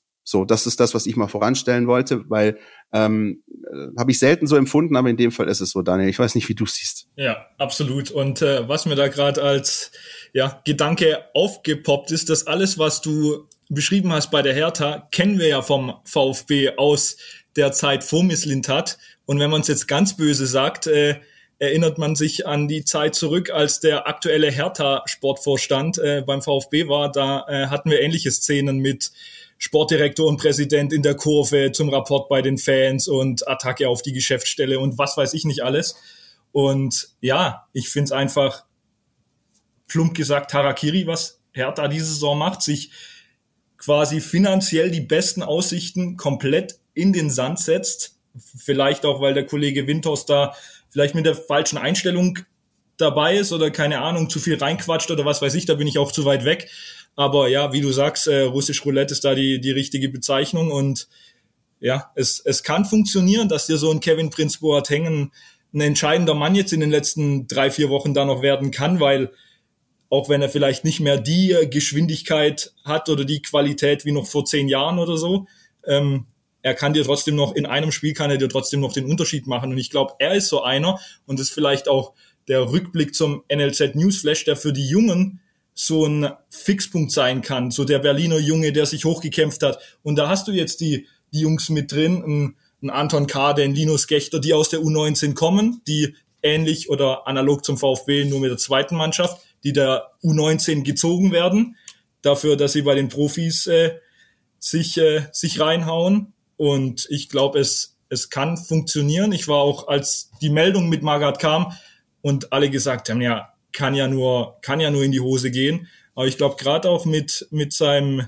Emotions-Co-Trainer und mit Boateng in der Combo, es wird, wird sehr tricky auch für den VfB am, am Sonntag. Philipp, was denkst du, wenn du an das Duell Wataru Endo gegen Kevin Prince Boateng denkst? Also ich bin jetzt erstmal nur, ich bin jetzt erstmal nur froh, dass keiner von euch noch dieses abgelatschte auf Beton geboren hier rausgepresst hat, ja. Aber ähm, das Atmosphärische habt ihr jedenfalls schön, schön abgeräumt. Ich weiß nicht so wirklich, was ich davon halten soll, ehrlich gesagt. Ich bin auch nicht der Meinung, wie es fast alles sind, dass dieses Spiel das Wichtigste ist in diesem Abstiegskampf. Für mich, das habe ich vor Wochen schon gesagt, ist Wolfsburg das entscheidende Spiel, das der VfB vor der Brust hat. Alles zu Endo gegen Boateng, der leise Anführer gegen den äh, lauten Käfigkönig ähm, aus dem Wedding. Das lest ihr bei uns in der App. Das haben die Kollegen schön zusammengetragen. Ich würde jetzt gerne, bevor wir uns weiter hier in ähm, Romantik und Atmosphärischem verlieren, mal gerne hören, was unser Taktikexperte zu diesem Spiel zu sagen hat. Die Mein VfB Taktiktafel. Hier geht's ins Detail. Ein wichtiges Spiel steht im VfB Stuttgart bevor. Ähm, Hertha BSC tritt ja wieder mit einem neuen Trainer, mit Felix Magath an, der dort einen sehr defensiven Fußball eingeführt hat. Also Hertha will aktuell den Ball eigentlich lieber nicht haben. Das merkt man zum Beispiel daran, dass sie kein wirkliches Gegenpressing spielen, sondern sich die Spieler eher zurückziehen nach Ballverlust oder auch, dass sie im Spielaufbau äh, wenig ambitioniert sind und meistens sehr direkt nach vorne spielen. Das heißt, der Fokus liegt schon klar auf dem Defensivspiel. Da hat Magath angefangen mit einem 4-3-3, mit quasi drei Abräumern im zentralen Mittelfeld. Damit haben sie das Zentrum dann auch sehr dicht gemacht, hatten aber wiederum große Probleme über Außen. Ähm, beim 1 zu 4 gegen Union zum Beispiel ist ständig der Außenverteidiger isoliert worden. Und da hat jetzt ähm, ja, da hat er einfach die, die Unterstützung für den Außenverteidiger nicht gut organisiert. Das haben sie wiederum jetzt korrigiert gegen Augsburg mit einer Umstellung auf 4 zu 3-1, ähm, was insgesamt deutlich konventioneller daherkommt als dieses 4-3-3, wo dann halt die Sechser deutlich näher an der Abwehr auch sind und ähm, vor allem diese Schnittstelle zwischen Außen- und Innenverteidiger sehr konsequent zumachen. Da wird es dann darauf ankommen, dass der VfB eine gute Ballzirkulation an den Tag legt und ja, so ein bisschen die Lücken sucht und auch dann Schwächen in der Organisation, die Hertha auch hat, ähm, geduldig aufdeckt. In der Offensive macht Hertha, wie gesagt, nicht so viel her. Ähm, was aber ziemlich stark ist, ist die Strafraumbesetzung. Da laufen sie sehr druckvoll ein und besetzen auch den Rückraum ähm, ziemlich gut.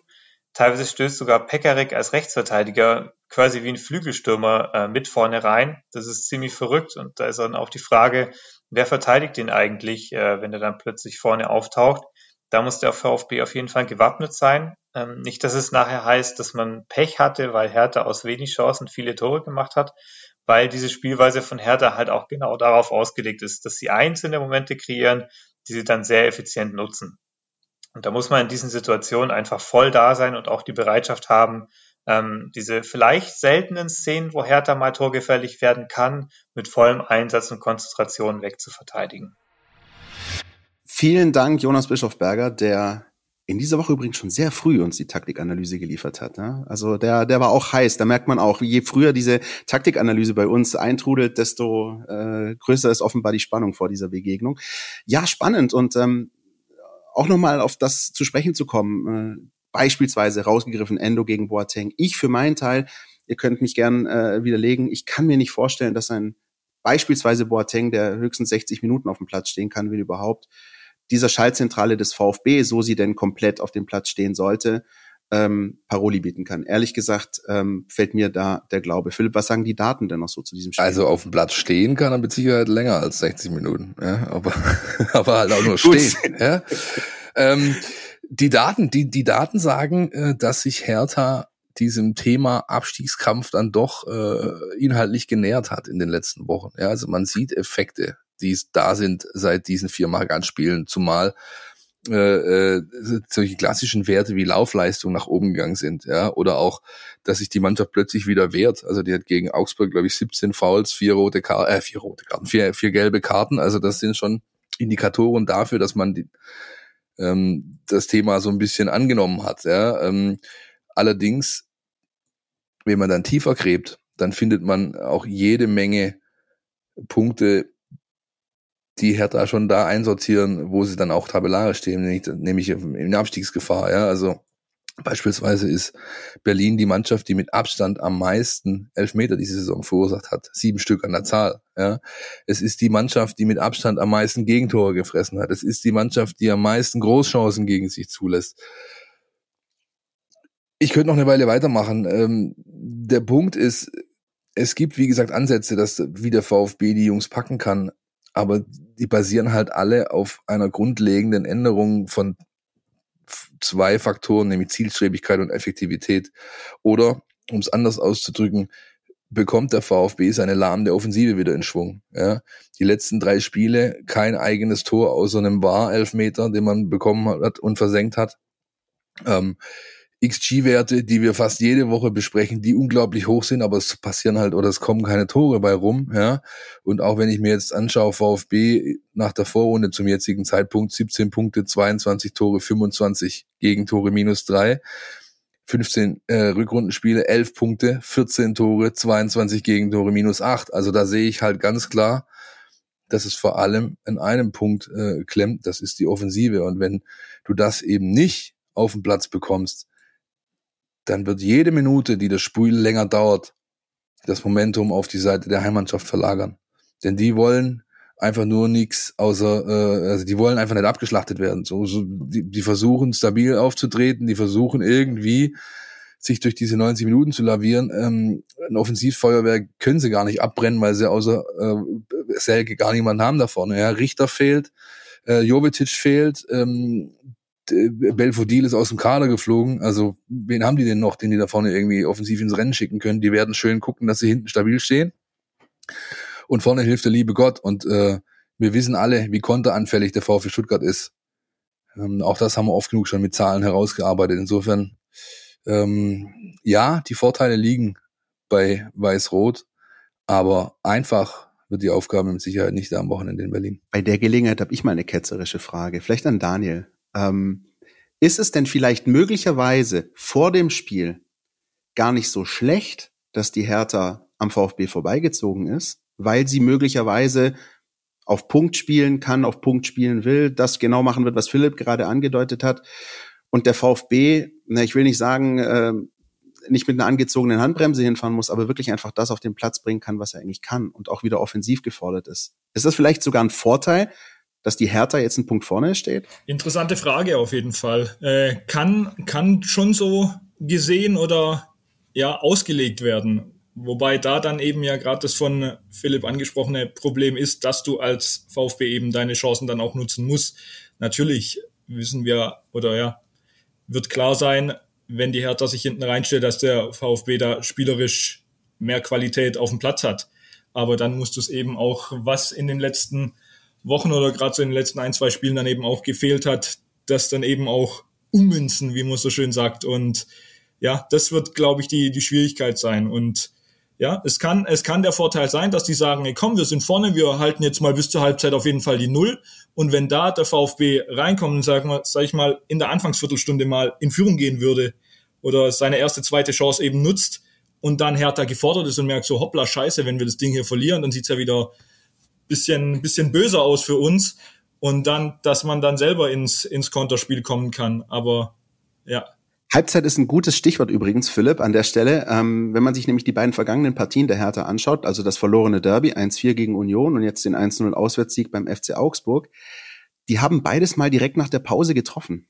Die haben jeweils in der 46., 47. das Tor geschossen, also da ist allerhöchste Obacht geboten aus VfB-Sicht. Da scheint es tatsächlich sowas wie eine Kabinenansprache zu geben, die dann offenbar fruchtet. Und wenn man sich dieses Derby auch nochmal anschaut, und vielleicht ist das etwas, was ähm, dieser lahmenden Offensive des VfB Hoffnung machen kann.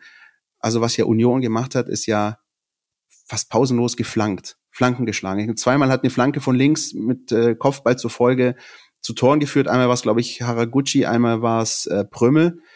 Also wenn Flanken von links und Kopfbälle ein Mittel sind, um gegen die Hertha Tore zu schießen, dann hätte der VfB vielleicht was, was da helfen könnte. Ja, und Standards. Also kaum eine Mannschaft ja. ist so anfällig nach Standards wie Hertha BSC. Ähm, dazu äh, oder dazu gepaart kommt, der VfB hat äh, seine anfängliche Standardschwäche. Ich glaube, das sind äh, äh ersten 18, 19, 20 Partien, glaube ich, nur drei Standardtore gemacht. Aus den letzten zehn hat er sieben gemacht. Ja, also da ist ähm, definitiv ein Punkt, ähm, der ebenfalls noch pro VfB zu zählen ist. Ja, eh, Leute, also wie gesagt, am Ende kackt die Ente. Ähm, damit steht der Fäkalsprachenzähler Meisel 2, Haug 1, äh, Pavlic 0 gegen Ende der Sendung. Ich würde einfach sagen, wir lassen es auf uns zukommen. Man hat ich bleib dabei. Ähm, das wichtigere Spiel die Woche danach. Äh, ich glaube. Zumal Philipp, ganz kurz, wenn während Stuttgart gegen Wolfsburg parallel Bielefeld gegen Hertha spielt in der übernächsten Woche, ne? Richtig, genau, ja. Stuttgart, Wolfsburg, Bielefeld, Hertha. Das ist der Spieltag, der das äh, meiste entscheiden wird, äh, hinten raus, sage ich euch. Und glaube, da bin ich auch nicht alleine. Ähm, am Wochenende jetzt hat Wolfsburg, die schwächenden Wolfsburger, die Mainzer zu Gast. Bochum empfängt den FCA und äh, der glorreiche FC Köln, der sich anscheinend aufschwingt, äh, international spielen zu wollen nächste Saison, der spielt gegen Bielefeld, die jetzt mal noch kurz unter der Woche den Trainer gewechselt haben, beziehungsweise rausgeschmissen haben. Und jetzt mit einer Notbesetzung Co-Trainer und Michael Henke, glaube ich, habe ich gelesen, weitermachen wollen. Ähm, das ist die letzte Patrone, die man da in Ostwestfalen verschossen hat. Mal gucken, wie sich das alles darstellt. Wir werden drüber sprechen nächste Woche in der 201, 201. Folge dann und haben jetzt noch eine Kleinigkeit mit unserem Gast vor, die wir ihm natürlich vorher nicht verraten haben. Entweder oder. Unser Podcast Tiki Taka. So, Daniel, ähm, Podcast Tiki Taka kennst du, wenn du, du bist ja fleißiger Hörer unserer Folgen, äh, deswegen weißt du ungefähr jetzt dann doch schon ein bisschen, was dich erwartet, nämlich drei Entweder-Oder-Fragen, äh, die du jetzt gestellt bekommst. Die beantwortest du und im Idealfall wirst du sie äh, begründen, diese Antwort, oder begründen können, diese Antwort. Wer mag den beginnen? Christian, du oder ich? Äh, ich fange gerne an. Gut. Ich, ich bringe die Reihenfolge ein bisschen durcheinander. Ja, ich würde okay. ich würde mal starten mit äh, dem Lieblingsplatz im Stadion, Daniel? Sei ehrlich. Der Kommentatorensitzplatz oder der Steher in der Kurve? Boah, das ist jetzt natürlich gemein. Sag ähm, nichts Falsches. Nein, Spaß. Nein.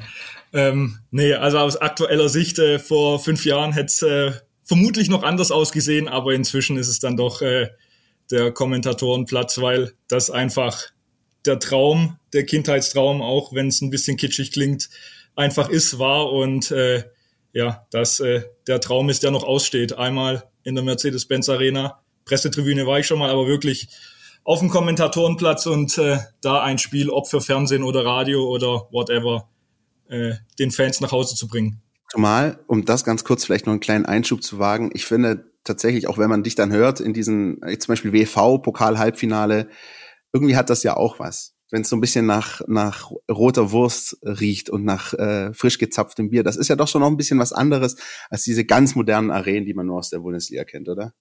Nee, natürlich. Das ist teilweise abenteuerlich, äh, auf welchen äh, Kommentatorenpositionen du da sitzt. Auch gestern hatte ich äh, gerade in Essing meine Premiere, dass äh, die Kommentatorenposition gegenüber der Kamera war und dann ist log logischerweise mein Monitorbild gespiegelt dem, was ich sehe, wenn ich auf den Rasen gucke. Und dann sich vor jeder Halbzeit zu erinnern, äh, wo war nochmal rechts und links für die Zuschauer und für mich. Ähm, nee, aber genau das ist es. Und deswegen bin ich auch sehr dankbar, was äh, Liegen mir hier in äh, schwierigen Zeiten äh, ermöglicht hat äh, und die Erfahrungen, die ich hier seit gut eineinhalb Jahren machen darf und die Spiele. Und wie gesagt, es ist der Vorteil auch des Amateurfußballs. Da sind die Trainer auch am Tag vorm Spiel Wobei das im Profisport natürlich, wenn du dir bisschen was erarbeitest hast, auch möglich ist. Äh, für ein Halbstunden-Telefonat stehen dir zur Verfügung und geben dir noch ein, ein paar Insights, die du vielleicht jetzt nicht über die Google-Recherche oder in der Verbandsliga bei transfermarkt.de wird es dann irgendwann ein bisschen dünn, äh, dass du da noch ein bisschen Facts hast. Der TSV Essingen spielt von links nach rechts in kurzen Hosen, meine Damen und Herren. Ja, sehr schön. Sonntagmorgen, Jugendspiel besuchen oder lieber ausschlafen? Kommt aus Jugendspielern. Bisschen, nein. Ähm, aber aufgrund der aktuellen äh, Tätigkeit ist es dann doch eher ausschlafen, da der Sonntagabend äh, hier bei uns in der Postproduktion immer recht lange ist. Und wenn man dann da um zehn oder elf oder sogar um neun, je nachdem, äh, noch einen Kick mitnimmt, äh, wird's doch ein arg langer Tag. Äh, deswegen aktuell ausschlafen und gerne aber das Jugendspiel am Samstag um elf. Das Einfachste zum Schluss. Der VfB nächste Saison. Erst- oder Zweitligist? Also für mich Erstligist, ganz klar. Äh, natürlich auch äh, aufgrund der persönlichen Verbundenheit, auch wenn der Verein, sag ich mal, in der Vor-Misslintat-Ära alles dafür getan hat, dass es als Fan äh, schwerer wird und auch äh, unter Hinsicht auf die journalistische Tätigkeit nicht mehr so das ganz krasse Fan-Gefühl, sag ich mal, da ist wie vielleicht vor zehn Jahren. Trotzdem ist da eine Sympathie, ein Fan sein auf jeden Fall da und VfB Stuttgart gehört für mich in die erste Liga und es sind jetzt die zwei entscheidenden Spiele. Da werden Minimum vier Punkte rausspringen und dann reicht am letzten Spieltag aus meiner Sicht ein Punkt gegen Köln und dann werden wir den VfB nächste Saison in der ersten Liga erleben. Der redet Guck wie mal. Philipp Meisel. Ja, natürlich. In jedem Teams-Chat. Genau ja, das kriege ich jedes Mal zu ja. lesen. Zwei, zwei, die halt wissen, wie der Hase läuft, Christian. Was soll ich dir jetzt dazu sagen? Ja? Ich, äh, ich bin am glücklichsten, wenn es so kommt. Ne? Ich, ich nehme euch beim Wort. Das wird äh, sich zeigen, die nächsten, die nächsten Tage und Wochen. Christian und ich, wir werden jedenfalls alles in unserer Macht Stehende tun. Ähm, das Duell schon am ähm, Samstagabend austrinken in Berlin. Wir treffen den Steffen Görsdorf vom Institut für Spielanalyse, der alte Köpenicker. Und wir schauen mal, äh, was da Stuttgart gegen Berlin am Dresen auf Tasche hat. Und dann werden wir am Sonntagabend alles tun, damit der VfB mindestens einen Punkt holt. Da ist ja ganz klar. Das war's für diese Woche. Bis auf eine Kleinigkeit, Leute. Ähm, eine Sache, die wir uns noch ausgedacht haben für das äh, Jubiläumsvölkchen, das wir hier gerade einsprechen. Ähm, wie wir alle wissen, ähm, ist Krieg in Europa. Ist, ist natürlich irgendwie ein schwieriges Thema zum äh, Schluss der Sendung, aber wir wollen versuchen, dass wir die alles in unserer Macht Stehende tun, um dieses Leid, das da herrscht, so ein kleines bisschen äh, lindern zu können. Es gibt eine Stuttgarter Sneaker-Veredelungsschmiede, die nennt sich Sneakers. Es gibt äh, eine Stuttgarter Hilfsorganisation, die nennt sich Stelp. Und äh, diese beiden und wir, wir wollen äh, da eine kleine Aktion starten, die vielleicht dem einen oder anderen vor Ort hilft. Stelp baut eine Hilfsbrücke auf oder ist, hat die schon, hat es schon getan in die Ukraine, ist da mehrfach schon vor Ort gewesen, hilft, wo man helfen kann. Und wir ähm, haben uns von den Jungs von Sneakers einen VfB oder einen Mein VfB Sneaker designen lassen. Ja, ihr seht, lest, hört alles, was ihr dazu braucht, ähm, auf Insta, auf Facebook, auf Twitter, ähm, in unserer App. Wir wollen das Ganze gern versteigern. Wir haben das vor kurzem schon mal gemacht, Christian, äh, mit dem Künstler, der uns ein Bild gemalt hat. Auch das haben wir versteigert und die Einnahmen gespendet und genauso machen wir es jetzt mit diesen Schuhen auch. Genau so ist es. Und ähm, wir hoffen natürlich, ähm, dass ihr da auch Interesse habt, dass ihr mitmacht und dass dann natürlich ein möglichst ähm, schöner Betrag dann für die Menschen in Not zustande kommt. Das ist so ein bisschen das, was wir uns überlegt haben, auch anlässlich dieser 200. Folge. So sieht's aus. Alle Details zu dieser Versteigerung äh, lest ihr, wie gesagt, in der App. Ähm, da ist alles nochmal detailliert aufgelistet. Das brauche ich jetzt nicht alles runterbeten.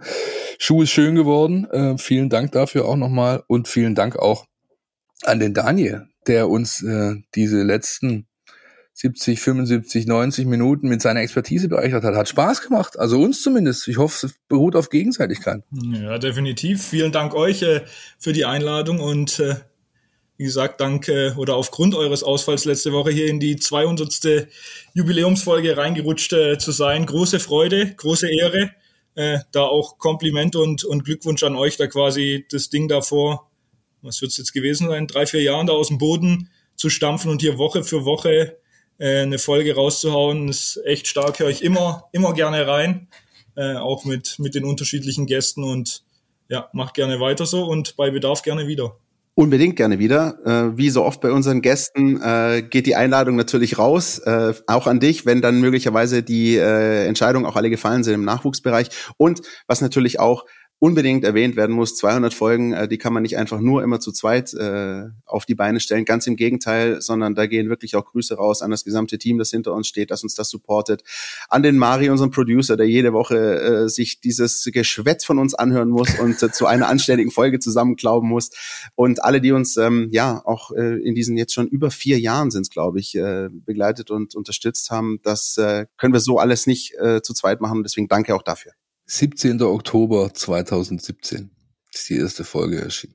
die Urfolge. Ich habe kurz mal in die ersten Folgen reingehört tatsächlich äh, und habe mich ähm, ja den, den Mantel des Schweigens darüber gedeckt, wie wir wie wir damals noch vorgegangen sind. Die Tonqualität war hervorragend, ja, aber was wir da so fabriziert haben, Christian und ich, um Himmels Willen. Ja? Also tut uns den Gefallen, geht nicht so weit zurück im Spotify-Stream, sondern vielleicht nur die letzten 30, 40, 50 Folgen da. Ab da wird's dann wirklich hörbar. Wenn ihr schon auf Spotify seid, lasst uns ein Sternle da. Man kann da nämlich die Leute bewerten, gell, für ihr Geschwätz. Und ähm, ja, äh, wir freuen uns natürlich immer, wenn wir äh, positiv bewertet werden. Ist auch wichtig für die Verbreitung dieser ganzen Geschichte, ist ja logisch. Herzlichen Dank dafür auch schon mal im Voraus. Und jetzt würde ich sagen, wir einen Knopf dran an die 200. Folge. Und weil wir es nicht geschafft haben, zentral aufzunehmen, sondern dezentral alle zu Hause sitzen, konnten wir auch äh, nicht im Studio ein Bierchen trinken, wie wir es eigentlich wollten. Deswegen ähm, machen wir es einfach jetzt, jeder für sich zu Hause und äh, genießen diesen Mittwochnachmittag in der Sonne. Vielen Dank, hat Spaß gemacht. Bis nächste Woche, Leute. Ciao, ciao.